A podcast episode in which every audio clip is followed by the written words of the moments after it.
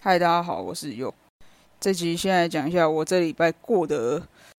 稍微有一点忙碌，就是因为我昨天活动，所以我在活动的前一天我疯狂的失眠，即使我已经十点多就躺下去睡了，但因为我一直有很严重的焦虑症，就是想说很怕活动会出错啊，然后哪里不顺之类的。大致上来说是还 OK，只是以前。是当粉丝的时候，完全不会觉得工作人员是一个很被尊重的职业，因为会觉得说工作人员好像就是在那边看。但是我觉得人哦，真的是要自己下去尝试过这个行业之后，那个同理心才会有所转变。就像以前我在便利商店的时候，我当顾客跟当店员的感觉是完全不一样的，因为这两个角色我都做过。我那时候就觉得说。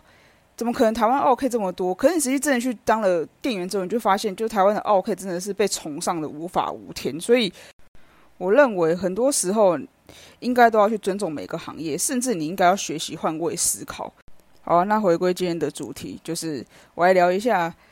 我租房两个月是如何分配存钱。我要先打破大家一个观念哦，并不是说你今天去外面租房就一定会存不到钱，也不是说你今天住在家里就一定会存得到钱。这些东西都取决于你个人的物欲。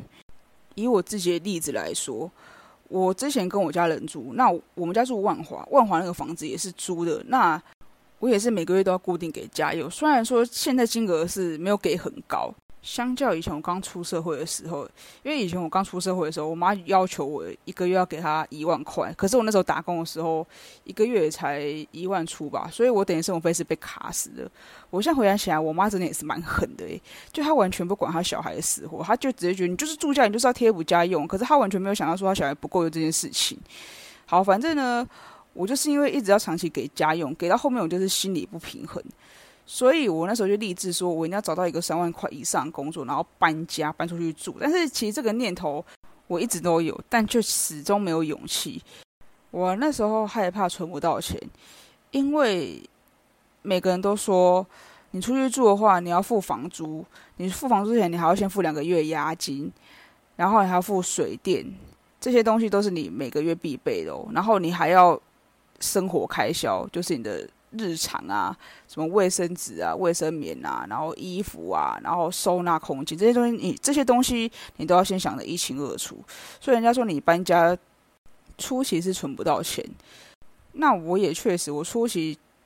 第一个月我要存钱的时候，那个金额是压缩到很紧啊。但我还是有逼自己存钱，因为金牛座的人是一定要存钱的。好了，也没有说全部的金牛座，但是我个人是非常喜欢钱。所以我不管怎么样，就算一个月只能存一千，我也是要存，因为积少成多，对我来讲就是我存钱的最大信念。那我现在租房已经三个月，那我存钱的方式就是我会有两个户头，一个是出去玩的户头，然后另外一个是紧急预备金的户头，就是例如突然没工作啊、失业，它可以 cover 我一年到六个月的生活日常所需。那出去玩的户头，我这边指的是指。我要出国的户头哦，然后刷卡的部分我会每个月克制在五千以内，就可能说这个月如果生活日用品需要买的话，我就会在这个月一次把它买足，然后下个月就轻松一点。因为我的房租是八千，然后水费是一百块，那电费是另外计算嘛，所以这个没办法。然后其他扣掉的话，就是我平常的生活费，就是早餐、中餐、晚餐，然后可能六日的花费。但是因为其实我其实六日最大的花费就是运动啦，因为我会去健身房，所以但是我健身房我都去找那种单次的，因为单次的我我在健身房时间比较久，所以单次对来讲比较划算。因为如果算一两个小时，那个我觉得我运动会很有压力。然后手机费的话，我会尽量克制在六百以内。为什么是六百这个奇怪的数字？因为早餐店通常电话都是室内，那你手机打室内本来就比较贵，所以这个我就会尽量克制。然后，因为我现在就是天天都外食，所以我就会一天的花费，我会希望不要超过两百块。那有时候我就会早餐就可能吃早餐店，有时候可能就吃茶叶蛋，然后中午可能就吃个便当，因为我最常吃的是全家便当，然后全家便当我觉得比较好吃。然后晚餐我可能会稍微去买个什么卤味之类的。或者如果我没有很饿，我就会干脆不吃晚餐。但是我会喝豆浆，因为我觉得晚上你还是要喝点东西，对身体比较好。至于买东西的部分，我个人其实还好诶。要说我最近买的东西就是简少元老师的书，那我可能下个月会想要买 Switch 游戏片呐。五月是萨尔达的大作，当然一定要买一下。那其他就好像还好，因为衣服我本身也没有说很常买啊，因为我真的觉得搬家衣服真的是一个蛮定的东西。衣服很轻，可是当你衣服买一堆的时候，它其实堆叠起来那个重量也是。不可忽视的哦，对，然后我这个月有买除湿机啊，我可以到时候在我 IG 跟大家分享，就是我买哪一台。那因为这个月有那个补助六千块嘛，那个补助六千块我还没有领，我打算来缴下个月的卡费，就是这个